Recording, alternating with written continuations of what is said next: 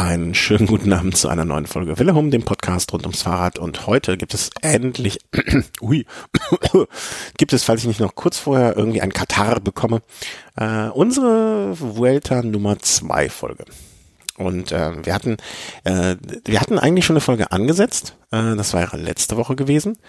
Und zwar mit dem äh, lieben netten Chris, der bei der Vorberichterstattung nicht dabei sein konnte. Und er hatte, hat, er hat, er hatte den Termin schon gesagt, fest zugesagt. Und in letzter Sekunde sozusagen kam etwas dazwischen, nämlich bei mir.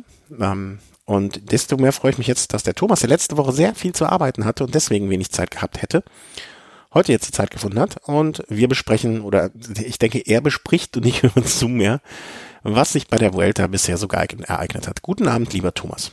Ja, buenas tardes. Buenas, buenas noches. ähm, Ah, ja. ähm, ja, ich, ich hatte letzte Woche, äh, hast du das so ein bisschen mitgekriegt am Rande überhaupt, wie der Christ und ich dann da verstellt haben? Du, du warst ja in dieser Gruppe mit dabei. Äh, nee, nicht wirklich. Nee, äh, ich war sprachgestört sozusagen für mehrere Tage. Ach so, ja, das schon. Okay. Und Ja. Mir, mir fehlten, ähm, also ich hatte vor sehr, sehr langer Zeit einen kleinen Unfall und äh, danach äh, fehlten mir Teile meiner Vorderzähne und äh, die, da äh, gab es sozusagen einen Rückfall und ähm, ich, ich konnte, ich, ich lispelte. und das, das wäre vielleicht sehr lustig geworden, aber man fühlt sich dann ja selber auch unwohl. Ich weiß nicht, wenn jemand äh, das vielleicht schon mal gehabt hat, so eine Situation, dass man irgendwie sich unwohl beim Sprechen fühlt und dann Podcast. Äh, das ist nun wirklich nicht das Wahre. Und äh, deswegen haben wir den ähm, äh, Termin verschoben und äh, beziehungsweise konnten dann nicht mehr verschieben und hin und her. Und der Chris ist jetzt im Urlaub, wenn er uns hören sollte. Äh, lieben Gruß. Weißt du, wo er hin ist? Ähm, nee. Du? Nee. Aber Portugal? Portugal? Habe ich ja. irgendwie was im Kopf, aber ich weiß nicht. Der fährt ja andauernd in Urlaub. Ne? Der ist ja quasi ein Lebemann. Der ist ja ein Welt Weltenbummler. Ähm, und ähm, also, ja, wir konnten dann keinen neuen Termin und du hattest jetzt in dieser Woche beziehungsweise bis dato ähm, sehr, sehr viel zu arbeiten. Ähm, und ähm, ja, so hat Sei sich es das. drum, ja. Bitte? Sei es drum. Ja, machen wir es jetzt in einem großen Abwasch und ähm, äh, da werden wir jetzt mal eine Zusammenfassung machen. Ich habe wirklich nur ganz am Rande Sachen mitgekriegt, muss ich gestehen, Überschriften gelesen und so weiter. Aber ich weiß ja, dass du immer informiert bist, ähm, äh, wie, wie sagt man, gibt es irgendwie einen Vergleich mit informiert? Besser informiert als? Hm? Besser informiert als was? Ja, eben. Also gibt es einen Vergleich mit informiert sein? Man Äh. ist katholischer als der Papst, man ist besser informiert als, als, weißt du, wie ich das meine? Nachrichtensprecher oder was? Hm? was ich Ja, irgendwie sowas. Äh, ich habe keine Ahnung. Nee, fällt mir gerade nicht ein, spontan. Also wenn, wenn der Hörer, wir sind ja große Freunde von den Vergleichen, ja, wenn der, äh, wenn irgendein Hörer einen Vergleich mit äh, so informiert sein wüsste, da wäre nicht, ich habe ja Bücher über Sprichworte, aber da habe ich noch nie was gehört, dann würden wir uns sehr darüber freuen. Also ich insbesondere. Also, äh, die Vuelta, die Vuelta läuft und ähm, wir, beziehungsweise läuft jetzt schon lange. Hast du das, ähm, es fing noch an einem Freitagabend an, habe ich das richtig in Erinnerung? Ja, genau. Und äh, da direkt äh, eine Gossip-Meldung, äh, so am Rande sozusagen, eine Randmeldung, eine Randnotiz. Ich wollte an dem Freitagabend wirklich dann noch das, äh, das es fing an mit einem Mannschaftszeitfahren äh, in Nîmes, äh, 13,7 Kilometer. Und ich dachte mir, äh, Abend, Freitagabend, ne, die äh, Dame des Hauses geht um, geht ins Bett. Ach, dann wirf doch mal dein Eurosperrt-Player an und guck dir mal die Zusammenfassung an. Mhm. An diesem Abend äh, hatte, war wohl auch das erste Mal so, dass Eurosport äh, Fußball-Bundesliga übertrug. Kann es sein? Sogar ein Köln-Spiel oder irgendwie sowas?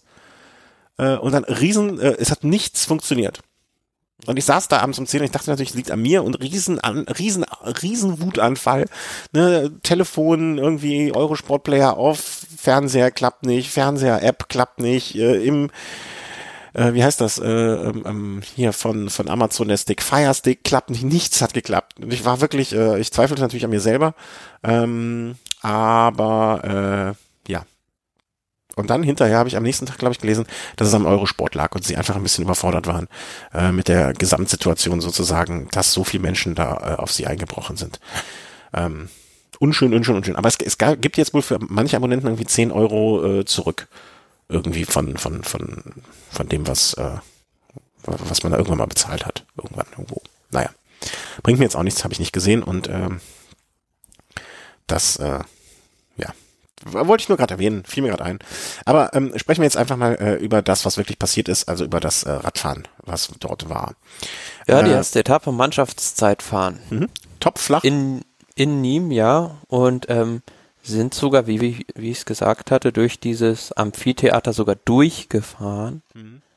äh, was recht spektakuläre Bilder gab. Ja, da, ähm, das habe ich dann später noch gesehen zumindestens. Am Ende, ja, wurde dann die Etappe gewonnen von BMC. Mhm. Und wie es so ist, bei so einem Auftaktmannschaftszeitfahren, die Abstände waren alle nicht sonderlich groß. Quickstep danach mit sechs Sekunden Rückstand. Dann das Team Sunweb, Team Sky, also alle innerhalb von zehn Sekunden. Und ja, wenn man mal runterschaut, selbst ähm, Masana Posto Bonn hatten nur 53 Sekunden Rückstand. Kassiert die jetzt auch wirklich keine, keine Mannschaftszeitfahr-Spezialisten sind, sage ich jetzt mal. Also von daher da noch alles recht dicht zusammen. Genau. Oh. Also ähm, hat nicht Ron Dennis jetzt jedes äh, irgendwie, ja, ich habe es leider Gottes nie schon irgendwie so mehrere bei jeder Grand Tour jetzt äh, den letzten Grand Touren immer irgendwie ein Zeitfahren oder ein Mannschaftszeitfahren oder irgendwie so gewonnen. Also der, der hatte doch jetzt irgendwie so ein so ein Statistikwert, den man dann äh, wie eine Monstranz vor sich hertragen kann, äh, irgendwie was Besonderes. Äh, also okay. bei der Tour hat er ja jetzt hat er doch auch. Ähm, da war er gar nicht dabei in diesem Jahr. Nee, oder jedes Jahr bei einer Grand Tour weiß ich nicht mehr. Müsste mal jemand recherchieren. Aber ähm, BMC definitiv bei Mannschaftszeitfahren ja immer, immer, gehört immer zum erweiterten Favoritenkreis und ähm, hatte es da ähm, abgeschossen. Mehr, mehr braucht man da, glaube ich, auch nicht zu, zu sagen, oder? Nee, also, nee, ähm, also viel spannender dann die, die Etappe da drauf, weil da ging's entlang der Mittelmeerküste, also so, ja, Südfrankreich, sage ich jetzt mal, und da ist ja ganz oft der Mistralwind sehr stark. Also wir waren da in der Nähe von Le Grand Mot, wem das noch was sagt. Da gab es einmal bei der Tour de France 2009 diese legendäre Windkanten-Etappe. Darf ich noch eine, eine Sache kurz anfügen? Äh, bevor, bevor wir es vergessen, äh, vielleicht sollten wir mal kurz sagen, wer dann nach der ersten Etappe im gelben Trikot war. Zumindest so als Erwähnung. Das haben wir jetzt, glaube ich, gar nicht gesagt. Im roten Trikot, ja. Äh, Im roten Trikot, ja, das wird, das wird mir immer was sehen. Der, Ron Dennis, äh, also dann im roten äh, Trikot. Nur, äh, nur der, der Chronistenpflicht sozusagen geschuldet. Ähm, das kurz, kurz vermeldet. Äh, Windkantensituation bei der, Grand, äh, bei der äh, Tour de France damals. Äh, ja, es, das war, also, nun um das zu verständigen, diese Windkante, wo äh, Armstrong die eigene Mannschaft gegen Contador eingespannt hat. Und genau, auf diesen, in, da ganz in der Nähe waren wir jetzt auch mit der Vuelta und es war an dem Tag auch sehr, sehr windig. Und tatsächlich dann auf den letzten vier, fünf Kilometern ist dann irgendwo im Feld die Lücke aufge aufgegangen und ähm, wie es so ist, Quickstep Floors, die sind dann natürlich absolute Spezialisten auf dem Gebiet und die haben das ganz, ganz schlau gemacht. Die haben vorne ähm, ja, mit vier, fünf Mann reingehalten, die Staffel geöffnet und dann aber so ein Kilometer vom Ziel, als auch noch immer ganz stark Wind war, haben die den Yves Lampert vorne rausfahren lassen und dann einfach rausgenommen, so dass der vorne rausgefahren ist und ihn keiner mehr einholen konnte. Er hat halt den Überraschungsmoment auf seiner Seite und hinten äh, haben sie, äh, ich will nicht sagen, die anderen eingebremst, aber zumindestens ist, ist dieser, diese zehn Meter, die er da vielleicht mehr hatte, ähm, dann das gewesen, was ihn an dem. Ja, es war einfach dieser berühmte Moment des Stillfallens dann, ja. als sie aus der Führung alle rausgegangen sind. Da hat natürlich dann keiner erstmal nachgefahren und das war ein Kilometer vom Ziel so, da holst du den Yves Lampard dann nicht mehr zurück. Und so hat er dann die Etappe auch gewonnen, Doppelsieg sogar fürs Team Quickstep Floors. Matteo Trentin hat dann noch den Sprint, sag ich mal in Anführungs- und Schlusszeichen des Feldes mhm gewonnen, weil es sind nur zehn Fahrer innerhalb einer Zeit ins Ziel gekommen. Mhm. Ja. Dahinter gab es dann bedingt durch diese Windkante immer schon kleine Abstände. Mhm. Und äh, man muss sagen, äh, aufmerksam an dem Punkt, äh, Vincenzo Nibali gehörte zu den einzigen von den großen Namen, ähm, der da vorne mit dann, dann, dann der mit dann dabei war. Mein Gott. Ne? Also der ähm, zu dem Zeitpunkt dachte ich dann, okay, der scheint zumindestens, also als ich das so gelesen hatte, ne, man, wenn man solche Erzählungen nicht sieht und dann hinter die Zusammenfassung sieht, weiß man zumindestens, ähm, der meint's ernst, ne? Also auch an, auch die anderen, also Top 20, äh, Froome war dabei, Naru war dabei, ne, die waren auch alle mit da vorne am Start, aber ähm, und der Nibali hat halt, das ne, sind, es, es waren dann am Ende nur acht Sekunden, aber die muss man ja auch erstmal rausfahren. Ne? Ja, auf jeden Fall. Ja, scha schadet nicht, sie zu haben. Und äh, das war dann diese Windkantensituation. Und dann gab es ja den, ich sag mal schon den, ähm, wie soll man sagen, den ersten Berg, die erste Bergetappe. Dann gab es zumindest äh, schon mal äh, einen Vorgeschmack, den ersten Vorgeschmack, sehen wir es so. Naja, also die Etappe Nummer drei. Drei, genau, da sind wir. Genau, nach Andorra la Vella, also ähm, durch und um Andorra herum, um den Start, durch den Start, wie auch immer. Ähm, recht schwere Etappe mit mehreren, also zwei Erstkategoriebergen und zum Schluss einem Zweitkategorieberg. Ja, und wir, wir waren alle so ein bisschen überrascht oder denke ich viele Radsportfans, was Sky da schon für ein Feuerwerk abgebrannt hat auf der Etappe. Mhm. Wir hatten, also glaube ich, wir hatten, glaube ich, die Etappe Nummer, äh, ich bin mir nicht mehr sicher, aber hatten wir nicht die Etappe acht oder elf oder so als erste Etappe ausgerufen, wo es richtig interessant wird? Ich weiß nicht. Ja, also die richtig, also so richtig interessant ab elf. Für ne? die Gesamtwertung wird, sage ich jetzt mal. Aber auf der Etappe kam es jetzt vielleicht ein bisschen unerwartet, mhm. weil ähm, alle erstmal vielleicht nur so ein Abtasten der Favoriten erwartet, aber Chris Froome, der hat dann in diesem letzten Zweitkategorieberg die Mannschaft auf Gedeih und Verderb eingespannt und hat dann selbst attackiert, ist mit Chavez weggefahren, war der Einzige, der ihm da folgen konnte in dieser Steigung. Alle anderen Favoriten hatten da erstmal schlechte Karten, aber in dieser Abfahrt ins Ziel hinunter ist es alles wieder zusammengelaufen und ähm, am Ende hat Nibali die Etappe gewonnen, dadurch, dass er einfach in einem ja, taktisch guten Moment rausgefahren ist, attackiert hatte und einen kleinen Vorsprung in diesem auch technischen Zielgelände hatte und dann war nicht mal einzuholen. Ja, und dahinter dann noch insgesamt neun Mann innerhalb dieser ersten Gruppe, innerhalb von 25 Sekunden.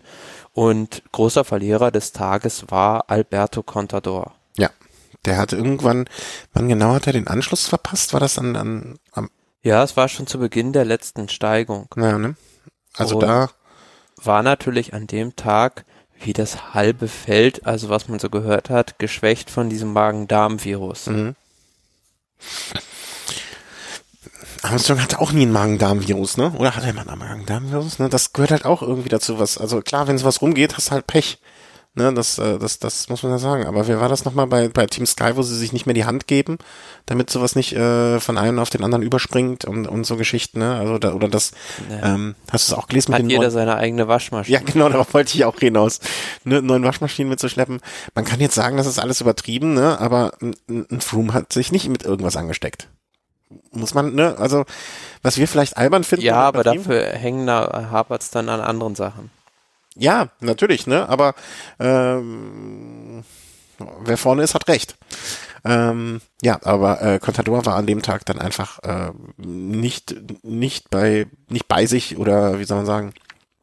Hatte nicht, hat ähm, hatte der nicht also die Möglichkeit da vorne mit den Favoriten mitzufahren. Und John Degenkolb, der hat also auch schon gleich zu Beginn der Rundfahrt gesagt, er leidet da ganz schwer, ist krank mhm. und ist dann auch früh in der Vuelta schon ausgestiegen, hat gesehen, es macht keinen Sinn und hat die Heimreise dann angetreten. Mhm. Ja, also traurig, aber ähm, im Hinblick auf äh, die Weltmeisterschaft äh, wahrscheinlich einfach das Vernünftigste. Ne? Also wenn man noch irgendwie ähm, sich bis dahin wieder in Form bringen kann, dann hätte es nicht ge nichts gebracht, sich dadurch eine Vuelta durchzuqueren. Vor allen Dingen mit null Aussicht auf irgendwas. Muss man ja einfach mal so ganz offen und ehrlich sagen. Ja, also das erste Messerwetzen und ähm, das war schon bei Etappe drei, wo wir eigentlich gesagt haben, okay, wir haben die erste, ähm, deswegen haben wir uns mit der Sendung auch gar nicht so gestresst, aber wir dachten, okay, diese die erste äh, Vuelta-Woche wird ja entspannt und und und das war dann, glaube ich, der ähm, der 21. August. Das war dann ein, oh, heute der 31. war der Mittwoch, Dienstag oder Mittwoch. Und ähm, an dem Tag fuhr dann auch Chris Froome bereits in das äh, rote Trikot. Also ab diesem Zeitpunkt äh, hatte er es übernommen. Und das war ja dann schon auch mm, einigermaßen überraschend sehr früh in äh, der äh, Vuelta. Aber ist ja wahrscheinlich auch, ne, es war ja beim ähm, bei der Tour auch nicht groß anders, ne? Also ähm, vielleicht ist es ja, auch aber so es war sofort also ganz klar die Strategie des mhm. Teams Skies beziehungsweise die von Chris Froome zu erkennen in den ersten zwei Wochen wo die Form so richtig gut ist, einen guten Vorsprung rausfahren und den dann verwalten. Ja, und zumindest da, wo die anderen noch nicht so stark sind. Mhm, und bis dato geht das ja auch, äh, zumindest bis zu diesem Tag ging es halt auf. Ob was später noch kommt, wer weiß, wer weiß, wer weiß. Ähm, das war dann also die Etappe drei, das erste große Kräftemessen, große Kräftemessen vielleicht nicht, aber der erste, der erste Schlagabtausch unter den Profi, äh, unter den ähm, Spitzenleuten würde ich es vielleicht mal ähm, so benennen äh, ging dann weiter mit der vierten Etappe. Das, das ist ja nicht mal ein Name, den ich aussprechen kann, weil ich oft genug dran vorbeigefahren bin. Äh, nach äh, Tarragona, wo wir so ein bisschen äh, spekuliert hatten, spektakuliert hatten, ähm, ob es da am Meer entlang geht. Aber das macht ja so eine, so eine Schleife, wenn ich das noch in, äh, richtig in Erinnerung habe, äh, Richtung Landesinnere und dann wieder zum Meer zurück. Und auch das äh, eine Etappe, wo es dann ja, nicht, also zumindest im Gesamtklassement äh, völlig uninteressant. Eine klassische Sprint-Etappe eigentlich, wo sich ähm, so weit unter den Gesamtklassements Leuten ähm, nicht wirklich viel getan hat, außer ähm, der Sturz von Domenico Pozzovivo, mhm. der dadurch außer Rang und Traktanten gefallen ist, drei Minuten 25 auf den Sieger verloren hat und dadurch natürlich in der Gesamtwertung dann keine Rolle mehr spielte. Ja, den hat's erwischt. Ähm, ich habe den Sturz nicht gesehen. Hast du, äh, war das selbst verursacht oder wie ist es dazu gekommen? Unglücklich also, einfach. Ja, Pech. Ähm, mehr, ach nee, das vielleicht ist das nicht für die Öffentlichkeit bestimmt. Erinnere mich mal dran, dass ich auch in der Hinsicht, was er sagen muss, ähm, erzählen muss. Ja, also Sprintetappe, äh, Pozzo Vivo äh, ist in, äh, aus dem, kann seine Träume beerdigen und gewonnen hat er an dem Tag äh, Matteo Trentino, äh, Trentin, der ja auch schon mal Zweiter war bei der anderen Etappe. Ähm, und eigentlich für Quickstep, ne, die man jetzt so bei Grand Touren und dann vor allen Dingen, ich, ich habe immer so das Bild von denen in, in warm eingepackten, im kalten Wetter durchs trübe Belgien fahrend, ne, aber jetzt bei der ähm, Vuelta äh, schön vorne mit dabei, ne, zwar nicht jetzt äh, irgendwie Gesamtwertung, aber schon die zweite Etappe gewonnen zu dem Zeitpunkt. Da kann man durchaus schon von einer für die bis dahin erfolgreichen Vuelta sprechen. Ja, generell, also ich glaube, die haben, also habe ich neulich irgendwo eine Statistik gesehen, ich glaube 20 oder 35 Prozent aller Grand Tour Etappen in diesem Jahr gewonnen. Und ja gut, das ist halt, die fahren vielleicht nicht um den Gesamtsieg mit, aber die haben natürlich extrem gute Etappenjäger in ihren Reihen. Und jetzt noch Matteo Trentin, da sieht man schon, es ist jetzt nicht das 1A Sprinterfeld, wenn man sieht, wen, man, wen er da geschlagen hat. Also ein Juan José Lobato und Tom van Asbrook, Edward Toyns, Jens de Busschere oder Sascha Modolo. Na gut, und ähm, ja, da muss man dann schon. schon das Ganze ein bisschen in Relation setzen. Ja, ja, klar. Ne? Aber äh, auch wenn du, auch wenn du vielleicht nicht die stärksten äh, Sprinter geschlagen hast, du warst immerhin noch trotzdem auch von den, ne, eher, eher so ein Ding musst du auch trotzdem gewinnen. Ne? Auch, auch, da, da kommen ja dann auch die Leute aus der zweiten Reihe, für die das, äh, ne, also ein, wie heißt der, Jens de Buschere, ne, der hat sonst nicht die Chance und äh, bei, bei einer Grand Tour mal eine Etappe zu gewinnen, weil da in sehr, sehr vielen Fällen einfach noch der, der Herr Greipel vor ihm sitzt und dann geht man vielleicht auch mal extra motiviert ran. Ne? Das muss man ja vielleicht auch so rumsehen, dass die Leute aus der zweiten Reihe dann besonders motiviert sind äh, bei solchen Gelegenheiten. Ähm, dann mal äh, sich zu beweisen und äh, zu zeigen, was in ihnen steckt. Ähm, Nächste Etappe ist dann schon die Etappe Nummer 5 nach Alcos, Alcosepere, oder? Nee, Alcos, oh, das klang jetzt ganz falsch. Weißt du, wie das ausspricht? Alcosebre? Alcosebre? Ja. Ja. Ja. Ja. Okay. Ja, also es war wieder so eine Etappe oder beziehungsweise die erste richtige mit so einer steilen Ankunft, mhm. wo man einfach, ja, man hatte da zwar, sage ich jetzt vorher, ein paar kleinere Berge drin, aber zum Schluss dann wieder so eine richtig steile Wand und ähm, ist an dem Tag eine Ausreißergruppe durchgekommen. Alexei Luzenko hat sich den Etappensieg gesichert und ähm, ja, dahinter ging es dann bei den Favoriten auch dementsprechend ordentlich zur Sache, sage ich jetzt mal. Und da gab es überraschenderweise auf diesen kurzen Steigungen dann doch größere Abstände, als wir das vielleicht vorher für möglich gehalten hätten. Mhm. Also ähm, man muss, um das in Relation zu setzen, 300 Höhenmeter noch auf den letzten drei Kilometer. Also das war jetzt, ne, es ist jetzt nicht äh, irgendwie die Mauer von Hui, aber trotzdem äh, schon etwas, was man auch erstmal hochfahren muss. Und ähm, an dem Tag war also von den ich, ich sag's mal von den ähm, von den Fahrern, die man vorne erwarten würde, ähm, außer jetzt Contador, der sozusagen, ich will nicht sagen, sein, sein Comeback gefeiert hat, ne, aber der sich mal mit einem Fingerzeig zurückgemeldet hat. Der war so von denen, die man weit äh, vorne einschätzt, äh, derjenige, der noch die am weitesten vorne war. Und äh, dann Froome, Van Garderen, Yates, das sind so die Leute, die dann aber trotzdem auch mit einem Rückstand von vier Minuten um die vier Minuten, sage ich mal, alle reingekommen sind. Und ähm, Chris Room hat sich dann äh, sozusagen, hatte noch einen Vorsprung von zehn Sekunden auf Van Garderen, aber hat auch da wieder einfach ganz, ganz einfach und ne, er ist als Zweiter von den Top Ten Leuten reingefahren ne, und hat es einfach verwaltet. Also er, naja, was heißt einfach? Also das ist eine enorm schwere Steigung zum Schluss und das sind halt einfach so Dinger, die Froome super liegen. Also einfach 10 Minuten 500 Watt fahren, einstellen, das kann da halt einfach wie kaum ein zweiter und von den anderen Favoriten so Leute, sage ich jetzt mal, wie ein Esteban Chavez, gut, der war jetzt da vorne mit bei, aber vor allem Nibali, die leiden enorm in solchen kurzen mhm. Rampen, weil die einfach diese hohen Wattzahlen nicht drücken können. Mhm. Nee, ich meinte damit, das ist einfach für ihn, also ich weiß nicht, wie es gewesen wäre, wenn er, ähm, er, es war deswegen auch einfacher für ihn, weil er, ähm, weil er ja schon das, äh, er war halt in der Rolle des Führenden. Und ich glaube, dann kann er in solche Situationen, ich, ich glaube, er kann einfach da auch entspannter, er, er ist von, vom Typus her so, dass er dann entspannter ist, weißt du? Dann weiß er, okay, äh, ich fahre jetzt hier mein Ding rüber, ich muss nicht auf eine Attacke von Contador, der jetzt gerade vor mir ist, ich muss nicht reagieren, sondern ich kann wirklich ganz stumpf und das meine ich in dem Fall durchaus positiv, ganz stumpf meinen Stiefel runterspielen. Ne, wenn dann ja, aber so es war ja an, an dem Tag, ich glaube, es war die Etappe, als dann Sky selbst das Heft des Handels in die Hand genommen hat und Moscon wirklich ein brutales Tempo in dieser Steigung angeschlagen hat, wo selbst Froome so seine lieben Probleme hatte. Okay, dann habe ich das jetzt mit irgendeiner Etappe, muss ich ganz ehrlich sagen, verwechselt. Weil ich dachte, das wäre ähm, Nee, dann habe ich das, äh, dann vertausche ich das gerade mit irgendeiner anderen. Musste mich später nochmal darauf hinweisen, welche das gewesen sein könnte. Ähm, hm, komisch. Aber ne, ich, ich bleib dabei. Also für ihn ist es immer gut, wenn er, ähm, wenn er, wenn er seinen, seinen Stiefel spielen kann. Ne? Und das war dann ja offensichtlich da der Fall. Ähm, und sich dann vielleicht noch an den Contador dranhängen. Ähm, und äh, so dann sozusagen ähm, ja, seine Führung ausweiten. Also er hatte danach, äh, Van Garderen hatte sich ja an dem Tag, glaube ich, ein bisschen wieder nach vorne gespielt. Ne? Der, der kam ja, äh, nee, Moment, von vier, wer war es denn? Einer ist doch von relativ weit hinten. Äh, Chavez von Platz sechs auf Platz drei nach vorne. Ansonsten hat sich da vorne eigentlich nichts getan.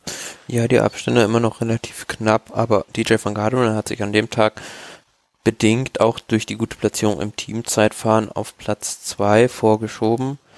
Ja, und dahinter die Top 10 innerhalb von 1.13, aber da hat man, da wurde schon mal ausgesiebt, sage ich jetzt mal nochmal weiter auf der Etappe. Ja.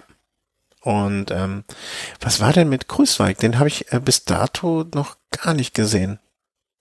Na, war auf Platz 23, also mit zwei Minuten Rückstand äh, ist er an dem ist Punkt. Ist halt auch so ein Fahrer, der solche Steigungen überhaupt nicht mag. Mhm. Nee, ich meinte im Gesamtklassement, ne? Also da war er schon, hatte er jetzt insgesamt schon über zwei Minuten äh, einge sich eingepackt äh, zu dem Zeitpunkt. Ähm, was ja schon, was jetzt an zu der in der Rennsituation noch nicht entscheidend ist, ne, aber zumindest schon mal ein, ein Fingerzeig auch wieder ist, in welche Richtung es ähm, zu dem Zeitpunkt zumindest gehen sollte. Ähm, die nächste Etappe, dann sind wir schon bei Etappe Nummer, ich, ich überlege gerade, wie das Spanisch, uno, dos, tres, cuatro, cinco, seis, seis, Etappe seis. Mhm.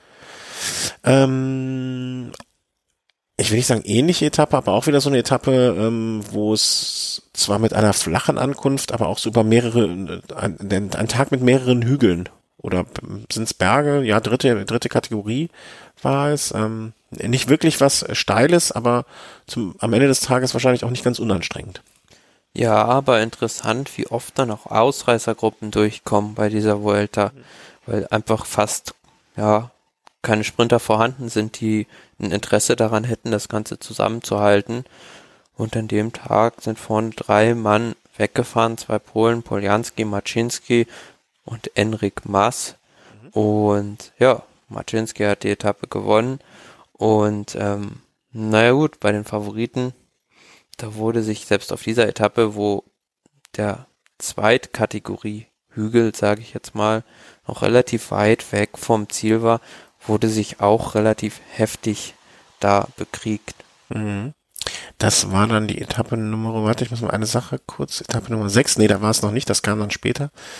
Ähm, äh, dieser, dieser, dieser Fall des Herrn vom Team Sunweb, wo wir ja dann wahrscheinlich zu der gegebenen Zeit auch an, äh, ansprechen müssen. Aber ansonsten, ähm, ja, es änderte, äh, im Gesamtklassement änderte sich im, im, im Grunde genommen, ähm, doch, äh, TJ van Garderen verlor wieder seinen vierten Platz. Ähm, Chavez Roach äh, nach vorne. Genau, das war, glaube ich, sogar diese Etappe, ja, wo Van Garderen da gestürzt ist und dann die ganze Zeit hinterherfuhr und dann im Zielort sozusagen kurz vom Ziel ist er dann nochmal gestürzt ja. im Kreisel, ja. Und er war am Anfang ja noch dabei in der Gruppe, ähm, die Contador initiiert hatte. Mhm. Ja, so schnell kann es gehen. Ne? Also äh, zum Glück hat er nicht so viel, also ne, also er Kämpfertyp, das äh, ist glaube ich unbestritten und es hält sich jetzt in Grenzen. Also ist ein, im Grunde genommen nur ähm, von Platz äh, zwei auf vier zurück ich guck gerade mal, wie viel Zeit er verloren hat an dem Tag. TJ van Garderen. 46 Sekunden, ne? Also hält sich in Grenzen, aber wenn du zweimal stürzt, das geht dann, also ich finde immer sowas geht natürlich auch auf, die Moral. Ne? Vor allen Dingen Zweiter in dem Gesamtklassement, zweimal stürzen. Mich wird's abfacken ohne Ende, muss man sozusagen. Ähm, ja. Ähm, aber mehr gibt's zu dieser Etappe, glaube ich, auch nicht zu sagen. Ne? Also ja, aber für den Zuschauer ist es doch, also ich find's viel spannender zuzuschauen als bei den meisten anderen Grand Tours in diesem Jahr, mhm. weil es einfach, ja, es ist sehr animiertes Rennen und jeden Tag wagt sich einer der Favoriten aus der Deckung und bedingt dadurch auch, dass das Team Sky zwar sehr stark ist, aber jetzt doch nicht zu vergleichen mit der Mannschaft, die die bei der Tour de France hatten, wo halt, ja, da Froome, nachdem er das gelbe Trikot dann hatte, so eine Catenaccio-Taktik betrieben hat sprich sich verbarrikadiert hat und alles abgeriegelt hat. Aber jetzt mit dem Alberto Contador und auch bedingt durch den Parcours, der sowas einfach möglich macht, jeden Tag irgendwie Action von einem der Favoriten. Macht Spaß dazu zu gucken. Mhm. Also ja, ich, ich, ich habe irgendwie dieses Jahr das Problem, dass ich nicht zu Anfang reingekommen bin. Und ich finde, wenn man nicht zu Anfang in, in so eine Grand Tour reinkommt, dann später nochmal so in der Woche, äh, nach einer Woche einzusteigen, und das finde ich immer ein bisschen schwierig. Ähm, und ähm, muss zugeben jetzt, also deswegen habe ich bis mehr so mal hier einen Text und da einen Text und es fällt mir dann schwer, immer diese Bilder dann noch ähm, mit den richtigen Etappen nach zwei, drei, vier Tagen zu assoziieren. Ähm, ich, ich kann aber auch gar nicht genau beschreiben, warum. Also ich bin ja jetzt durchaus, äh, also vielleicht nicht, du, du, du hast ja in Spanien gelebt eine Zeit lang und bist da ja schon sehr affin und, und, und, und ich mag das ja auch. Ich war ja schon oft genug da, aber irgendwie, ich komme nicht ich komme nicht dieses Jahr rein. Vielleicht habe ich mein Grand Tour Fieber schon in, beim Giro und bei der Tour verschossen. Hm. Das ist traurig. Äh, ich ärgere mich auch selber ein bisschen darüber. Aber irgendwie kann es nicht erklären. Naja. Aber es gibt ja noch die nebenher äh, Geschichten, äh, die ja dann auch erzählt werden müssen. Und äh, da haben wir ja äh, dann jetzt bei der nächsten Etappe ähm, womöglich etwas, äh, was vielleicht nicht alltäglich ist. Weißt du, worauf ich anspiele? Äh, nee, gerade. Nee. Also ähm, erstmal kurz zur Etappe selber. Ähm, durchaus jetzt so eine, äh, warte mal, wo waren wir jetzt? Wir waren jetzt bei Etappe Nummer 8, wenn ich mich richtig entsinne, richtig? Ähm, Etappe Nummer 7. 7, Sie, 7 meine ich auch. Äh, ich habe mich ja. jetzt davon irritieren lassen, dass schon wieder zwei Polen äh, ausgerissen sind und äh, sozusagen den Sieg vorne unter sich ja, das ist haben. Aber ist das eine gar kein Pole, sondern ich habe meine Brille nur nicht an. Die, die Flaggen sehen sich so ähnlich. Ja, was war ja wieder im Pole, also Pavel Poljanski zum zweiten Mal hintereinander. Mhm. Zwei Tage in Folge, zweiter Platz, natürlich sehr bitter für den Fahrer und vor allem für das Team Bora Hans Grohe, die sich wahrscheinlich dann doch mehr von dieser Vuelta erhofft hätten. Also ein Rafa Maika, der ist auch weit hinter den Erwartungen zurückgeblieben und ja, man versucht da jetzt auf Etappensiege zu fahren, was dann aber bislang noch nicht geklappt hat. Mhm. Also äh, eine Etappe, die, die man eigentlich jetzt so vom, vom für Gesamtergebnis her vernachlässigen könnte und ähm, wo nicht sonderlich viel passiert. Also wäre so eine Etappe, die hätte man jetzt mal mitgenommen, wenn es nicht, ähm, wenn ich mich nicht täusche, an diesem Tag äh, bei einem Team hinterher Diskussionen über die Taktik gab. Beim Ach Team so, Sunweb. Ja. ja, das ist richtig. Also sieht man auch selten, dass die eigene Mannschaft einen Fahrer vom Rennen ausschließt, aufgrund von taktischen Verfehlungen, wie die Mannschaft gesagt hat, also der Fahrer Waren Bagi wollte laut Mannschaftsleitung war er nicht einverstanden mit der Teamtaktik und hat diese untergraben und deswegen hat das Team Sunweb ihn selbst nach Hause geschickt. Tja, muss man erstmal schaffen, ne? also, wenn, wenn, wenn du mit neun Leuten am Start stehst und dann freiwillig auf einen verzichtest, äh, anstatt ihn einfach mal ordentlich zusammenzukacken und den dann mal zwei, zwei Tage vorne im Wind arbeiten zu lassen, das muss man machen. Also, das ja, aber letzten Endes, letzten Endes dann hätte das Team Sky Michelanda auch bei der Tour nach Hause schicken müssen. Ähm, spielt sicherlich auch noch Total, eine Rolle, ja. dass, ähm, der waren Bagi das Team in der nächsten Saison verlässt und dann diese World Tour Punkte, die er einfährt, mitnimmt zu einer anderen Mannschaft. Und dann natürlich das Team Sunweb sich auch sagt, warum sollen wir da diese World Tour Punkte der anderen Mannschaft noch schenken? Ah, okay. Äh, das, das klingt total schlüssig und äh, absolut nachvollziehbar. Hatte ich jetzt in dem Moment mal gar nicht auf dem Schirm. Aber da muss es dann ja wohl wirklich zu schlimmen Zerwürfnissen kommen, wenn es, wenn du schon, also deinen Fahrer nach Hause schickst. Und ich, ich finde auch, das ist ja auch ein Zeichen. Ähm, hat er schon ein neues Team fürs nächste Jahr? Äh, ja, der wird beim Team ähm, Oscaro Fortuneo fahren. Ah, okay. Ne, weil sonst ist das ja auch ein Fingerzeig äh, sozusagen mal an die anderen Teamleader so nach dem Motto, uh, guck, guckt euch mal, was für ein Kuckuck ihr euch da vielleicht ins Nest legt. Ne? Ja, ähm. aber man weiß ja jetzt nicht, ob das am Fahrer lag oder ob das jetzt nur ein Vorwand war. Ist, ist er die an dem Tag irgendwie besonders, also er, er hat ja, ist ja auf eigene Kappe gefahren und hat dann äh, sozusagen gesagt, äh, für wen sollte er arbeiten? Er sollte für Keldermann. Kellermann arbeiten, der war ja an dem Tag irgendwie zurückgefallen oder, oder nicht, nicht gut drauf oder so, dann ist er auf eigene Kappe gefahren. Wahrscheinlich äh, ist das so oft so, ne? Man äh, fragst hier und hörst das eine und fragst dort und äh, kriegst das andere zu hören, aber ähm, also ich glaube, wenn man, wenn man, ich meine, wie ist er denn am Ende reingekommen? Mit acht Minuten Rückstand, also egal, also Kellermann mit 8,55 und Baragui äh, ein paar Minuten vorher, ein paar Sekunden vorher komische Nummer jedenfalls, muss man mal so sagen. Ne? Und, ähm, ja, also da wird man, glaube ich, nie erfahren, was da jetzt wirklich die Beweggründe waren, diesen Fahrer einfach von der vom Rennen auszuschließen. Ja. Naja. Aber äh, zumindestens war es uns oder mir diese Randnotiz wert, weil ich war, fand das sehr, sehr kurios. Ähm, ansonsten kann man diese Etappe, glaube ich, ganz getrost als äh, Überführungsetappe abhaken, ja. Genau, genau, genau. Das war die Etappe Nummer, nee, acht kam jetzt, ne? Bei acht ist er nicht mehr gestartet. So war es doch. Genau, ja. Ja, die achte bevor ich den Überblick verliere. Xorete Kati, ähm, ja, ist auch wieder so eine Etappe für eine Ausreißergruppe gewesen und das war eigentlich die Bora Hans Grohe Etappe, sage ich jetzt mal die da mit drei Mann in der Spitzengruppe waren, mit Buchmann, ich glaube noch mit Christoph Pfingsten und mit Raphael Maika. Und kurz vorm Schluss der Etappe stand dann auch wieder so eine Wand auf dem Programm, Erstkategorieberg, aber extrem steil und ähm, danach bis, noch bis zu 18 bis zu 18 Grad, wenn ich das hier äh, 18 Prozent, nicht 18 Grad. Ja, genau. Und ähm, danach ging es dann noch so eine kleine Abfahrt runter ins Ziel. Und ja, Raphael Malka, der wollte da unbedingt mit der Brechstange diese Etappe gewinnen und Emanuel Buchmann hat dann lange auch das Tempo gemacht für ihn. Maika ein paar Mal attackiert, aber Julian Alaphilippe, den wirst du halt in so einer Steigung nicht los. Also wenn die kurz und knackig ist, der ist da auch schon beim Flash Ballon und bei Lüttich, Bastogne Lüttich, glaube ich, dann auch schon ganz oft vorne reingefahren. Das zeigt einfach, dass der ja sowas kann und ähm, hat es so ein bisschen ausgenutzt. Der ist bei Maika dran geblieben in der Steigung und dann gab es kurz vor dem Ziel so eine Schikane und als alter Crosser ist er da schnell durchgefahren, äh, wie es Maika gar nicht konnte und ähm, hat sich somit den Etappensieg, also einen kleinen Vorsprung und dann den Etappensieg geholt. Ja, und fürs Team Bora Hans Grohe letzten Endes viel gearbeitet, aber wieder mit leeren Händen ähm, ins Mannschaftshotel gefahren.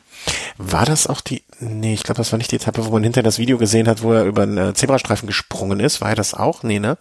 Mm -mm. Ich war viel zu viel durcheinander. Ich ja, glaub, ich und ganz spannend noch bei den Favoriten, mhm. auch an diesem Tag wieder hat Chris Froome attackiert und ähm, der einzige, der dabei ihm bleiben konnte, war Alberto Contador, der mit Froome zeitgleich reingekommen ist. Und ähm, ja, zeitweise sah das wirklich in dieser Rampe aus wie eine Deklassierung der anderen von Froome. Und ähm, die haben halt alle wieder Rückstand gefressen. Im Grunde genommen kann man schon fast sagen, ähm, dass ich und dass ich das nochmal sagen werde, ja, äh, dass, das, dass ich schon fast ein bisschen bedauere, dass äh, Contador am Anfang äh, so viel verloren hat an diesem einen Tag. Also es, es wäre Ja, schade darum, schade darum. Ja, also dass ich ihm nochmal was gönne, also ähm, hätte ich selber nicht gedacht, aber wenn man sich jetzt vorstellt, was hat er hat er drei Minuten ungefähr verloren an diesem einen Tag? Kann das sein? Dreieinhalb? Das ist ja genau das, was er jetzt hinter äh, Froome zurückliegt. Und ähm, Froome kann sich jetzt natürlich auch, wenn er, äh, ich will nicht sagen, er hat Contador als seinen Helfer mit dabei, ne, aber er weiß, Contador möchte mit Sicherheit noch mal eine Etappe gewinnen oder möchte sich möglichst weit nach vorne. Ich, für Contador kann es ja jetzt fast noch ein Ziel sein, äh, sich aufs Podium zu platzieren wenigstens. Ähm, und äh, er kann ihn jetzt, wie, wie es immer gesagt wird, ähm, von Richie Port so als externen Helfer mit benutzen. Ja, aber das würde ich jetzt gar nicht mal so sehen, weil ähm, Alberto Contador fährt da schon irgendwo jetzt sein eigenes Rennen und das Rennen ist so zu diesem Rennen geworden eigentlich nur wegen Alberto Contador, weil der auf jeder Etappe irgendwas probiert, probiert diesen Rückstand wegzumachen und ähm, ja, ist ein angeschlagener Boxer und ähm, die sind ja am bekan äh, bekanntlich am gefährlichsten, also Ja, aber der drei Minuten ist halt ne gegen äh, gegen einen gegen einen Froome, wo am Ende noch ein äh, wo war es denn? Wann kommt denn das Zeitfahren? Ne, es kommt noch ein Dienstag. 40. Hm?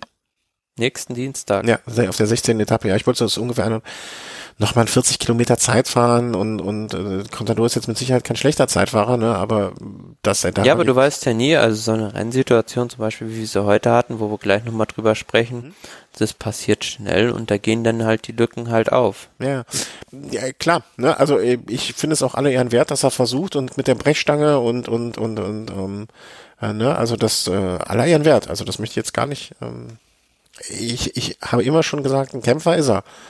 Was er sonst noch alles ist, möchte ich die Worte möchte ich jetzt nicht in den Mund nehmen, aber ähm, ein Kämpfer ist er.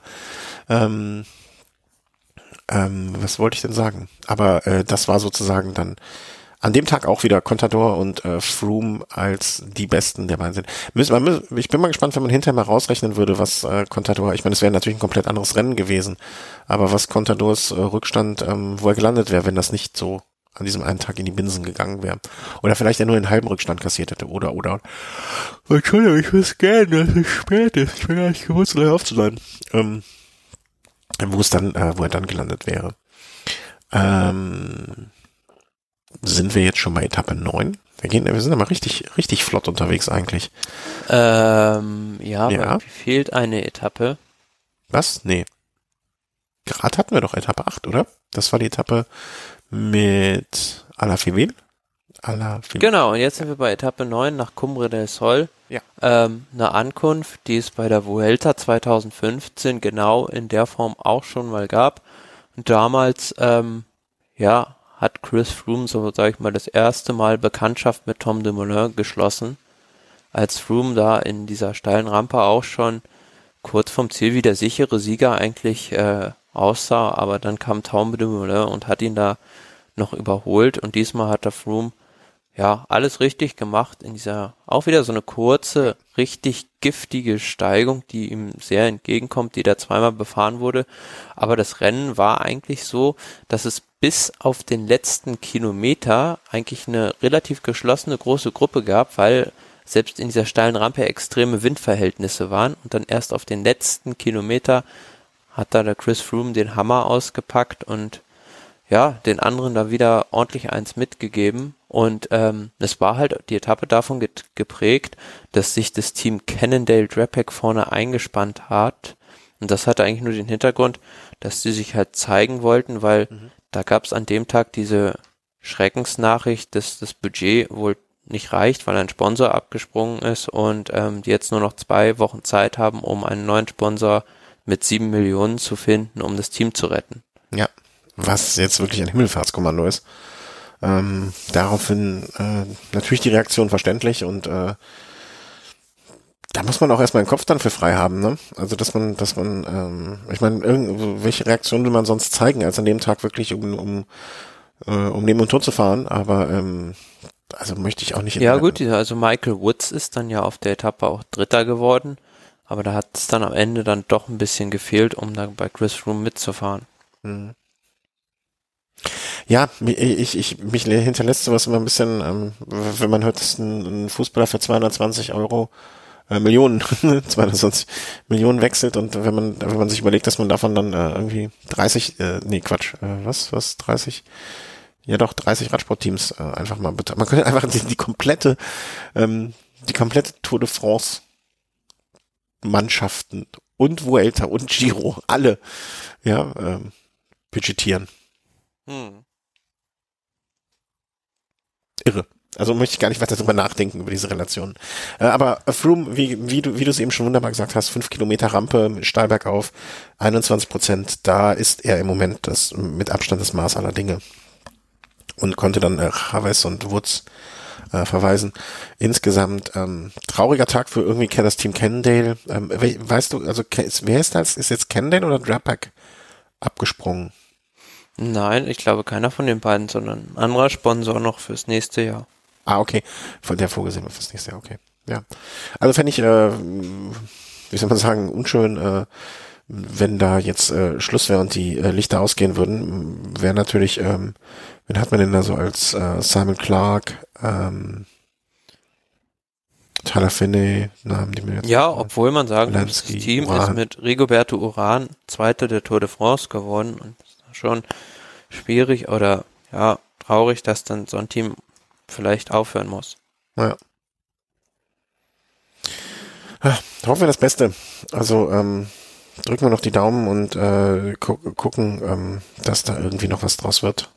Ähm, bis dato ist ja, glaube ich, noch nichts mehr dann irgendwie auf die Tapete gekommen. Und äh, vielleicht um nochmal so äh, zu sagen, Gesamtklassement zu diesem Zeitpunkt, klar, Chris Room weiter vorne, wieder ein paar Sekunden abgegriffen für vor Chavez und äh, Roach. Nibali, Van Garderen, De La Cruz, Aru. Aru unauffällig, ne? Man hat am Anfang, äh, nicht Aru meinte ich, ich meinte Nibali. Ähm, eher unauffällig am Anfang, ne, so bei den ersten zwei, drei Etappen, äh, deut, mit Ausrufezeichen ja sogar. Äh, Fabio Aru, habe ich es nicht mitgekriegt oder ist er einfach sehr blass? Ja gut, also es hat jetzt auch schon die Tour de France in den Beinen. Und, ja gut, ähm, hat Froome auch. Könnte man ja, argumentieren. aber die Herangehensweise an das Rennen von Froome ist ein bisschen andere als, sage ich jetzt mal, der anderen Gesamtklassements-Favoriten. Weil der verfolgt diese Strategie in den ersten zwei Wochen möglichst oft ähm, viel Zeit rauszuholen und dann, ja, wird man sehen, ähm, auf gut hoffen, dass die Form auch die dritte, Wo äh, die dritte Woche übersteht. Bei den anderen ist es halt so, die fahren sich, denke ich, erst, also viele Favoriten, die kommen erst in der zweiten, dritten Woche jetzt richtig ins Rollen. Mhm. Ja, das kann natürlich sein. Ähm, ja, aber er hat sich halt diese, diese Position ja auch erarbeitet sozusagen, ne? dass äh, er sich das erlauben kann. Ähm, kommen wir vielleicht dann schon zur Etappe 10. Also es war dann äh, äh, Ruhetag. Äh, Habe ich da was verpasst? Nö, eigentlich nicht, ne? Also war am Ruhetag? Ja. Also im Sinne nee. von, äh, keine Ahnung, Hotel eingebrochen oder ähm, weiß ich. Nee, nichts. Fahrer wurde geklaut, ein anderer Fahrer nach Hause geschickt. Ne, zu dem anderen kommen wir ja später noch, was heute passiert ist. Äh, aber da ist ja nichts Aufregendes passiert, was ich hätte mitkriegen müssen können sollen. Ja, aber die Etappe nach dem Ruhetag ganz interessant, nur ein Berg auf dem Programm. Mhm. Ähm, ja, war so, doch. Und aber von da aus, das muss man dann vielleicht auch zu dem Profil wieder sagen, äh, von da aus einfach nur, was heißt einfach nur? Ne, das sind ja meistens für mich die, die Abfahrten, wo ich am meisten Respekt und Angst vor hätte, äh, geradeaus ins Ziel runter. Äh, was heißt geradeaus? Ja, also äh, ohne weitere Anstiege. ja. War das die also mit dem schönen Bild von oben? Äh, wie meinst du? Es gab eine Etappe, da habe ich Bilder gesehen, äh, wo die eine Abfahrt durch den Wald sehr, sehr, sehr serpentinenhaft gefahren. Ja, genau, das war die, hm? genau die Etappe, wo alle 50 Meter eine 90 Grad Kurve kam. Hm, genau, genau. Also in dem Fall war es natürlich völlig falsch zu sagen, geradeaus ins Stil, sondern ich meinte damit einfach ähm, im, im, im, in, in der X-Achse, äh, in, in der X-Achse sozusagen, ne, im Höhenprofil fast äh, runter, geradeaus. Also, aber mit Kurve. Ja gut, auf, auf der Etappe wieder eine Ausreißergruppe vorne, die es auch geschafft hat, durchzukommen. Sogar in der Heimat, sage ich jetzt mal, von José Joaquín Rojas, der auch vorne den Etappensieg mit Matteo Trentin ausgefochten hat. Aber im Sprint, im Zweiersprint, wenn du mit dem Matteo Trentin auf die Zielgeraden kommst, na, da hast du nicht viel zu bestellen. Das hat auch der Rochas, der eigentlich ein ganz guter Sprinter ist, gemerkt. Bemerkenswert für mich nur, wie gut Matteo Trentin über diesen Berg gekommen ist. Weil das ja eigentlich doch, ist zwar ein hügelfester Fahrer, aber es war schon ein richtig schweres Ding. Und dass der da jetzt ganz vorne aus dieser Spitzengruppe so vor Leuten wie Marc Soler zum Beispiel drüber fährt, hat mich dann schon ein Stück weit, ja, doch, will ich sagen, überrascht. Ja, und ähm, bei den Favoriten war es ja so, dass äh, Nibali sein Team eingespannt hat, einen ganzen Anstieg über Tempo gemacht hat, dann in der Abfahrt sich auch ein Stückchen absetzen konnte, aber als er gesehen hat, denn dass ja, es dann einfach nicht genug ist oder es einfach den Aufwand nicht wert ist, um da vielleicht zehn Sekunden am Ende rauszuholen, weil kam dann doch noch ein Flachstück zum Schluss, ein kleines, und die Abfahrt war dann doch nicht so steil, hat er das auch wieder zurückgezogen. Der einzige, der durchgezogen hat, war Nicholas Roach, der auch wirklich da, ja, ein paar Sekündchen rausholen konnte gegenüber dem Rest. Aber ansonsten hat sich auch auf dieser Etappe in der Gesamtwertung wieder eigentlich nicht viel getan. Nee, also Roach hat sich 30 Sekunden da so wie so ein Eichhörnchen zusammengesammelt. Ähm, ähm, ne, wer weiß, wofür es am Ende mal gut sein wird, muss man ja auch sagen. Er, er lag dann halt äh, zeitgleich äh, mit äh, Chavez auf Platz zwei und äh, wie soll man sagen, ne? also es kann ja immer was passieren und äh, muss nur mal Froome jetzt stürzen, dann wäre er zeitgleich mit dem äh, roten Trikotträger. Ne? Also falsch ist das mit Sicherheit nicht, die Taktik, die er fährt. Und dann kam ähm, am gestrigen Tag, Moment, habe ich Datum? Ja, doch, der, gestern, ne? Die elfte Etappe. Genau. Die dann so es war die erste richtige Bergetappe, genau. sage ich jetzt mal. Das erste, also. das erste richtige Feuerwerk. Ja, was heißt Feuerwerk? Also man hat man aber nee oder äh, zumindestens der Parcours ähm, versprach, dass es zur Sache gehen kann. Ja, also man hat halt ein ganz anderes Rennen gesehen als bei diesen kurzen Ankünften, diesen Mauern, sage ich jetzt mal, diesen Wänden, ähm, weil da war wirklich zwei richtig lange, heftig schwere Anstiege drin waren. Ähm, ja, mit zwei Erstkategoriebergen und der Ankunft auf über 2000 Metern am Observatorium in Cala Alto. Mhm. also du, du sprichst von zwei Anstiegen. Also ich würde das fast schon, also ich finde das eine ist ja schon, das, also der erste Teil, um, um, um die Strecke mal so ein bisschen zu beschreiben. Es geht ja im Prinzip ab Kilometer um die 70 so rum bis Kilometer 150 fast nonstop mehr oder weniger bergauf. Ne, also das, es gibt ja diesen berühmten Berg, da habe ich auch mit einem Kollegen drüber gesprochen, äh, in Südamerika, der, hast du mir nicht den Link geschickt zu dem Anstieg, irgendwie mit 80 mhm. Kilometer? Hm? Ja, ja, wo man ja. auf 4000 Meter rauffährt. Genau, also diese 80 Kilometer an Bergankunft. Ja, äh, aber das geht, also ich will nicht sagen, dass das äh, gleiche Dimensionen hat, ne, weil äh, natürlich die, der Anstieg ein anderer ist, ne, aber trotzdem, äh, weißt du, auch wenn es nicht richtig steil ist, von äh, mal eben ähm, so 80 Kilometer. Höhe auf 1800 Meter rauf, ja. Ja, genau, ne, und das muss ja jetzt noch nicht, die, die Steilheit macht's ja noch nicht mal aus, ne, aber dann nonstop einfach bergauf. Ja. ja, und es ist halt die Sache an Sonnenanstiegen, es ist halt gefragt, dass du lange eine relativ hohe Belastung aushalten kannst und nicht über fünf oder zehn Minuten alles auspowern kannst. Mhm, genau. Ja, und auf der Etappe war sehr spannend, wie ich fand. Ähm, vorne war eine Ausreißergruppe weg, unter anderem ähm, mit einem der Yates-Brüder und Giovanni Visconti vom Bahrain-Team war auch dabei. Ja, und die haben auf der Etappe echt was probiert. Ähm, Nibali und Contador, die hatten da versucht, sich in der, in der letzten Steigung abzusetzen.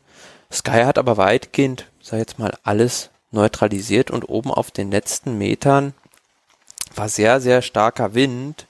Und ähm, zwischenzeitlich sah es mal so aus, als äh, würde Froome auf der Etappe vielleicht ein paar Sekunden kassieren, was dann aber doch nicht der, der Fall war, weil er hat in seinem typischen Modus ähm, ja alles wieder von hinten aufgefahren und ist dann sogar am Ende noch hinter Miguel Angel Lopez als Zweiter ins Ziel gefahren. Aber was sich für mich an dem Tag schon ein bisschen herauskristallisiert hat, ist dieser Zweikampf zwischen Nibali und Froome gewesen.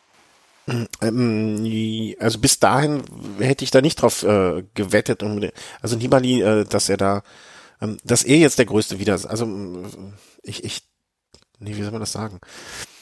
Ähm, also ich hätte jetzt nicht Nibali als ersten auf dem, auf dem Schirm gehabt, äh, zu, bevor diese Etappe war. Wenn du mich jetzt gefragt hättest, wer wird in den nächsten drei, vier Tagen der, der, der größte äh, Konkurrent werden, hätte ich nicht unbedingt als erstes den Namen Nibali äh, jetzt gesagt. Ja, warum nicht? Ich hätte gesagt, Froome hat im Moment, äh, also, ne, warum ihn? Also ich hatte ihn ja, ich hätte jetzt gesagt, eher so ein, ähm, also so ein Roach ist auch ein, auch jemand, der, der, der beißt. Ja, aber das ist ja niemand, der, der, der bei der Grand Tour aufs Podium fährt. Also der hat ja, ja aber Nibali so hätte richtig.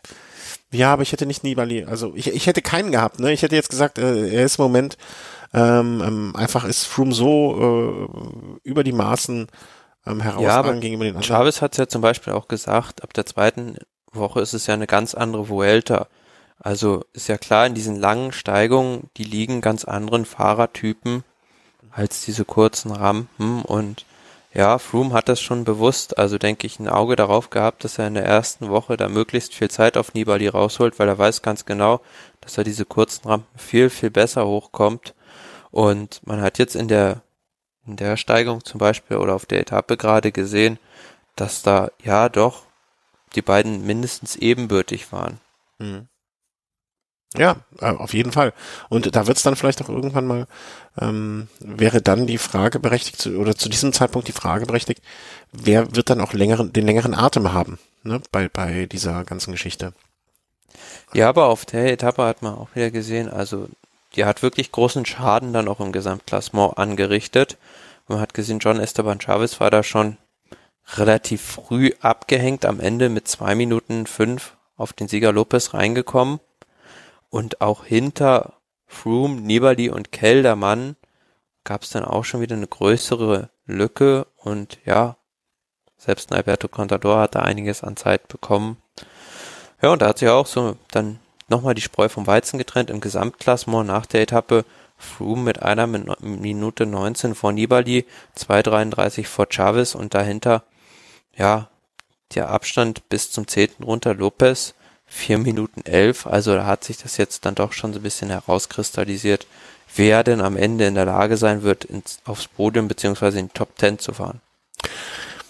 Ach, ich, ich habe irgendwie das Gefühl, dass da noch Überraschung geben wird. Ich kann noch gar nicht, also so, ich kann es nicht benennen, aber irgendwie ähm, ähm, habe ich so das Gefühl, irgendwas passiert noch. Und ich möchte nicht, dass es was Schlimmes ist, aber ähm, da, da, mir fehlt noch, mir fehlt noch so ein bisschen, erinnerst du dich, dass wir am Anfang von der Tour immer so über die Überraschungen und jeden Tag ist etwas Besonderes los und dann passiert hier mal was. Ich finde, es ist sehr viel los. Also, ne, wie gesagt, ich habe mir gelesen als gesehen. Ähm, und ähm, ich, von den animierten Etappen, die du gesprochen hast, ja, aber so eine Überraschung im Sinne von auch, es kann auch durchaus eine negative sein, ne? Im Sinne von äh, Sturz oder Ausfall oder oder oder oder ähm, ist noch sind wenig passiert und äh, wer weiß, was danach kommt. Also ich bin da noch irgendwie, äh, weiß nicht warum, aber ich habe das Gefühl, irgendwas kommt noch. Und ähm, heute, Mo äh, heute Morgen bei der Arbeit äh, auch dann direkt so, irgendwas kommt noch. Da, da ich schon das Erste. Ne? Also äh, es hat gebrannt. Ja, eine relativ traurige Meldung vom Rande der Vuelta beim irischen Team Aqua Blue Sport wurde der Teambus abgefackelt. Ja, also ich weiß nicht, wer sowas macht. Also ich mein erster Gedanke war ganz komisch. Ähm, der war, wo sind die unterwegs? Ähm, und dann fiel mir ein, die ETA hat, glaube ich, die Waffen niedergelegt, ne? Also ich dachte, das wäre so eine ETA-Geschichte. Weil wer, welche. Ja, wir waren nicht im Baskenland. Ja, ja, eben. Deswegen habe ich, ja, hab ich mich gefragt, wo sind die denn unterwegs? Ähm, ach, und dann fiel mir aber auch rein, die ETA hat ja, glaube ich, Waffenstillstand äh, von sich selber verkündet und so weiter. Also sowas ist absolut sowas von dämlich. Ähm, und, und, und, und. Ja, also. Äh, ja, kann einem leid tun, auch für das Team, das sicher nicht, nicht das größte Budget hat und sich da mal eben einen neuen Teambus hinstellen kann. Ja, ich hoffe nur, äh, also man kann sich nur wünschen, äh, dass die gut versichert sind und ähm, dass zumindestens äh, in der Hinsicht dann irgendwie der, Schaden sich in Grenzen halten wird. Ne? Also das wäre wünschenswert fürs Team, weil das, wie du sagst, ne, also ähm, das, das, das steckt so ein Team auch nicht einfach mal weg, mal so eben nebenher. Ne? Muss, man, nee. muss man einfach mal sagen. Das saß ja jetzt, glaube ich, keiner in dem Teambus drin. Ja, also das wäre noch schlimm, also zum Glück. Ne? Aber kommen wir dann vielleicht äh, zur Etappe von heute. Ähm, war insgesamt eine Etappe wieder so eine Geschichte, okay, die ersten 50, nee, Quatsch, die ersten 50 Prozent wollte ich sagen. Wobei das ziemlich genau die Sache trifft. Äh, die ersten 50 Prozent flaches Hin und Her, an der Küste wahrscheinlich auch noch lang. Und dann Hälfte der Etappe ist rum und äh, wie als wenn man einen Schalter umlegt, geht's dann bergauf und äh, animiert es äh, hoch und runter. Ja, sehr spannende Etappe heute wieder und ähm, ja, wieder war es Alberto Contador, der dafür gesorgt hat mit seiner Attacke zusammen mit Roach, dass etwas, dass sich etwas tut, dass Bewegung ins Rennen kommt. Also Ausreißergruppe war ja vorne schon wieder weg. Um es dann vorwegzunehmen, Thomas Maczynski hat da seinen zweiten Etappensieg geholt. Ja, hat sich den anderen da so ein bisschen davon geschlichen, seinen Mitausreißer-Kollegen, und die konnten den dann auch nicht mehr einholen. Aber ja, bei den Favoriten war es halt Contador mit seiner Attacke, der vorne noch Edward Toins, glaube ich, hatte, oder zumindest noch einen anderen Helfer, ähm, der ihn da noch ein Stückchen weit schleppen konnte. Also er hatte immer nur so 10, 15 Sekunden Vorsprung und es sah so aus, als hätte Sky die Situation völlig im Griff. Mhm. Aber dieser letzte Aufstieg war dann doch recht schwierig zum einen und in der Abfahrt soll es wohl sehr, sehr rutschig gewesen sein.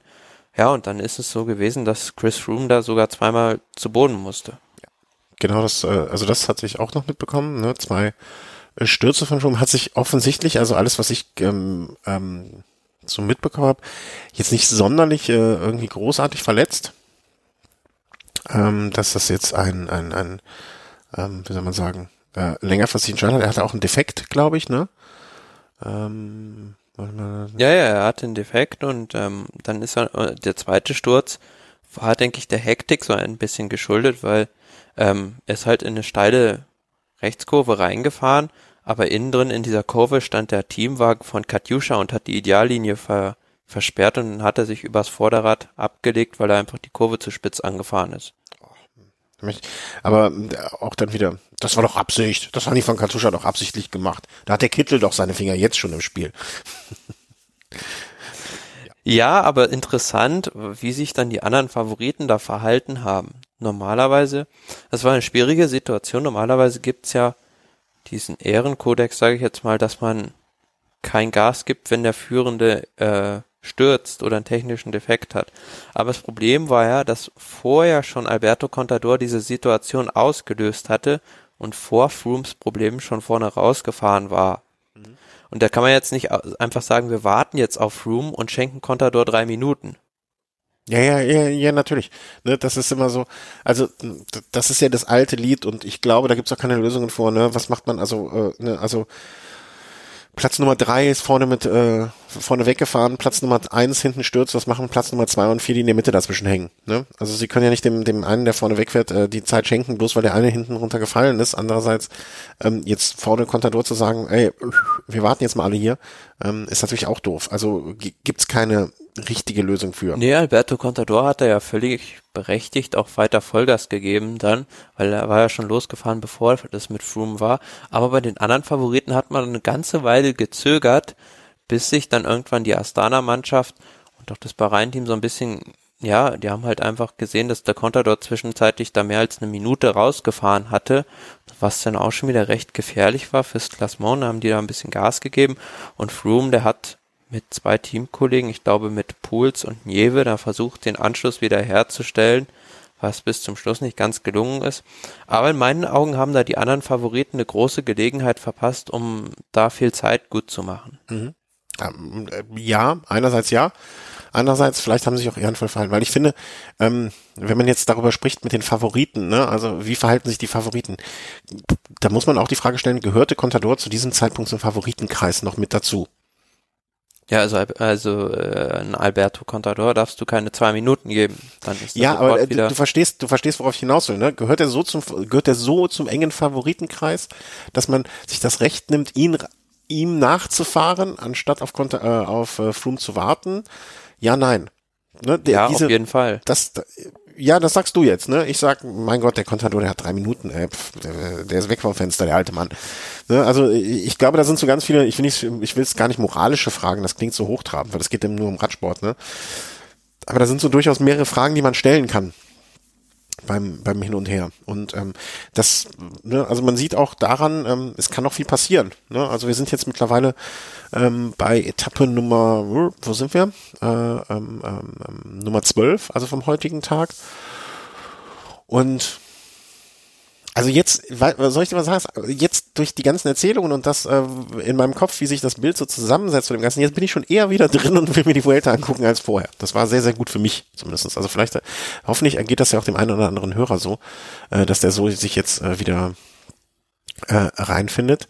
Ähm, wenn wir jetzt mal so die, das Gesamtklassement uns zum derzeitigen Zeit, äh, Zeitpunkt anschauen. Äh, Froome Nibali, Chavez, De la Cruz, Kelderman, Sakarin, Aru, Woods, Contador und Lopez äh, unter den Top Ten. Wen, wer denkst du, wird von denen äh, jetzt in Madrid, ist, ist, ist, ist die Ankunft in Madrid überhaupt? Wahrscheinlich schon, ne? Ja. Äh, in Madrid ähm, auf dem, auf dem Treppchen. Oder hat sich da was verändert? Glaubst du, glaubst du jemand, hat jemand anderes als Froome noch eine Chance? Wenn jetzt nicht irgendwie ein Sturz wieder passiert oder so etwas Unschönes. Also ja gut, also es äh, zeichnet sich ja jetzt schon ab, dass der Kampf um den Gesamtsieg zwischen Nibali und Froome auf ein Duell hinausläuft. Mhm. Ähm, und dahinter, ja, wird's echt spannend, wer so, da liegen halt, ja, von Chavez bis, sage ich jetzt mal, Contador ganz viele Fahrer innerhalb von ja einer, einer Minute. Minute und einer Minute, ja. Ja, ganz genau eine Minute. Genau. Und ja, heute Froome hatte auch Zeit verloren, also das dürfen wir nicht unterschlagen. Hat, glaube ich, irgendwie 20 Sekunden oder so auf die anderen Favoriten kassiert. Und da wird man jetzt auch erstmal sehen müssen, wie der sich von seinem Sturz erholt, weil es dann doch immer schon zum einen eine moralische Sache ist und zum anderen sicherlich auch körperlich leichte Folgen haben wird. Ja, und ich denke, dass, wie gesagt, dass der Sieg zwischen Froome und Nibali ausgemacht wird. Hm, also wird es, würdest du das Rennen äh, zum derzeitigen Punkt so sehen, es geht im, es geht ein Zweikampf um Platz eins und danach ein Achtkampf um Platz, um den letzten Platz. So ungefähr, ja. Also von diesen Leuten, die dahinter um Platz drei fahren, da hat jetzt auch irgendwie schon jeder mal seinen schwachen Tag gehabt und da viel Zeit verloren und ähm, deswegen ist es einfach schwierig einzuschätzen. Also zum Beispiel Miguel Angel Lopez, den schätze ich ganz, ganz stark in diesem Rennen um Platz drei ein. Er hat zwar schon 3,51 Rückstand, aber er hat gestern die Bergankunft gewonnen in einer Art und Weise, die extrem beeindruckend war. Und es sind jetzt so Steigungen oder Etappen, die jetzt kommen, die dem extrem gut liegen. Und von daher würde ich schon sagen, dass der Esteban Chavez und ein Alberto Contador für mich die drei eigentlich sind, die Platz drei, ja, in Angriff nehmen werden. Mhm. Oder vielleicht sogar, also ähm, diese Rennsituation, wie gesagt, ähm, kann immer irgendwie eine verrückte Etappe passieren, wie im letzten Jahr diese 100 Kilometer Etappe, als das halbe Sky-Team aus der aus dem Zeitlimit gefallen ist. Mhm. Weil es ist extrem gefährlich jetzt auch für das Team Sky, weil es sind halt noch viele Fahrer, die jetzt sage ich mal noch so in Schlagdistanz liegen und ähm, man darf da halt keinen fahren lassen. Und ähm, nee, nee, also ja. das ist auch äh, Froome ist bei weitem nicht durch, ne? Also so im Ja, und wir wissen ja vor allem, dass ähm, gerade Fahrer wie Chavez, Contador und Nibali sind halt für extrem verwegene Renntaktiken bekannt. Und wenn die sich da mal irgendwie zusammenschließen, dann kann es da schon noch mal eng werden. Du meinst Kami kamikazehaftes äh, Attackieren? Ja, aber auch mit Sinn. Also wir können uns alle noch gut dran erinnern, 2011, was 2011 oder nee, 2012 bei der Vuelta haben auch alle gedacht, Rodriguez hat das Ding in der Tüte. Und dann kam halt diese Etappe, wo eigentlich auch niemand dachte, dass was passiert. Es war eine recht, ja, war schon eine Bergankunft, aber nicht wirklich schwer. Und auf der Etappe hat Alberto Contador mit so einer verwegenen Aktion den Rodriguez völlig aus den Schuhen gefahren. Mhm es ist auf jeden Fall spannend, äh, wie es weitergeht. Und, ähm, ähm, und vor allem, es kommen ja jetzt gerade die richtig schweren Etappen. Ja, ja, morgen also, haben, haben wir jetzt mal vorausblicken. Morgen haben wir jetzt noch mal so eine Etappe. Gut, der geht jetzt zum Schluss auch noch so ein bisschen bergauf, sage ich mal, aber ist jetzt nicht so, dass da, denke ich, unter den Klassements-Favoriten große Abstände geben wird. Aber danach dann Sonnabend und Sonntag da sind wirklich zwei richtig schwere Bergetappen. Zum einen die Sierra de la Pandera, mhm. wie, ich- wie ich schon gesagt hatte, ist die Etappe 2006, als Vino Kurov da die Vuelta mehr oder weniger für sich entschieden hat. Ein richtig schwieriger Anstieg. Zum Schluss sind es, wie viel Kilometer? Ich glaube 18 Kilometer oder so. Wann, äh, welchen, am, äh, am Samstag? Sierra de la Pandera, genau, Etappe Nummer 14. Es sind am Ende, ja, so gut, sagen wir mal 15 Zwölf? Kilometer. Ja. Aber ja, gut, 12 Kilometer. Ja, also ist, ist immer die Frage, wo fängt man an, wo hört man, fängt man an zu zählen und wo hört man auf? Ähm, auf der, bei Pro Cycling wird der, wenn die letzten zwölf aus, wurscht, äh, ne, also sagen wir eine deutlich zweistellige Zahl an Kilometern. Damit sind wir, glaube ich, hundertprozentig sicher. Ja, zum einen das eine schwere Bergetappe und danach ist für mich eigentlich so die Königsetappe, die wir schon angesprochen hatten, Hoya de la Mora auf 2500 Meter, diese Ankunft mit dem Alto de Hasayanas und das ist ja eine sehr, sehr schwere Bergetappe und 129 Da- Kilometer nur lang, was ja auch zu einem, oft genug zu animierten Etappen führt. Genau, und da könnte schon so, also da könnte man, wenn man die Beine zum einen hat und ähm, auch die Taktik, könnte man da eine Wende im Gesamtklassement herbeiführen. Mhm. Auf jeden Fall. Und ich hänge Sonntag äh, irgendwie sechs Stunden im Auto, um danach nach Hause zu kommen und die Wohnung ist besetzt sozusagen.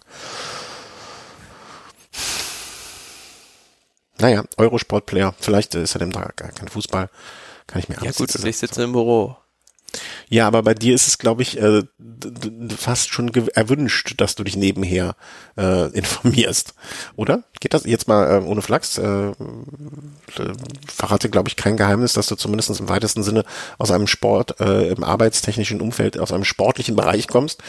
Ähm, Ja, aber ist dann doch immer noch was anderes, als ob ich die Etappe, denn ich hätte mir die auch gerne in voller Länge angeschaut. Also, naja, gut, dann kann man, äh, häufig mache ich es halt so, ich gucke sie mir hinterher einfach nochmal an. Und versuche, also es ist ja mal schwierig, wenn man die Etappe nicht sehen kann, dass man nicht gespoilert wird. ja, das kriege ich auch kaum hin. Aber ich finde, das ist in, in, in oft genug auch äh, gar nicht so richtig schlimm. Also ich, ich, ich, ich finde der Ich finde Radsport. das mega schlimm, ja? wenn ich gespoilert werde, ja. Nee, also ich, ich finde es deswegen nicht so schlimm, weil für mich macht er das auch, macht gerade beim, beim, beim Radrennen auch mehr das, das Wie ist es passiert, als das Was ist passiert. Ähm, doch. Doch, doch, in dem Fall ist das wirklich so. Also, äh, ne, ich, ich, ich, ich gucke ja kaum, äh, also, nee, eigentlich gucke ich so gut wie, also ich weiß nicht, wenn ich das letzte Mal ein Fußballspiel gesehen habe, ne? Da wird mich das, glaube ich, mehr nerven, ähm, äh, als ähm, bei, bei, beim, wie soll man sagen? Ähm, Bei einem Radrennen. ja. Ja, ich habe gerade noch äh, durch durch Zufall also ähm, äh, gesehen, äh, hier ist ein, auch ein Fahrer heute umgeschmissen worden von einem Fan. Hast du das gesehen? Vom Team Fahrer? Ja, ein Fahrer. Äh, also habe ich gerade, äh, hat mir jemand das geschickt. Ähm, ich schick's dir jetzt mal weiter. Ganz komisch. Erzähl doch mal die Geschichte mit dem, also wir erzählen ja am Ende meistens irgendwas äh, Gutes zum Rauskommen. In dem Fall ist es ja nicht so. Ähm, dass, äh, nee, das ist der falsche Link. Ähm, mit dem Polizisten. Na gut, also heute gab es eine recht kuriose Szene.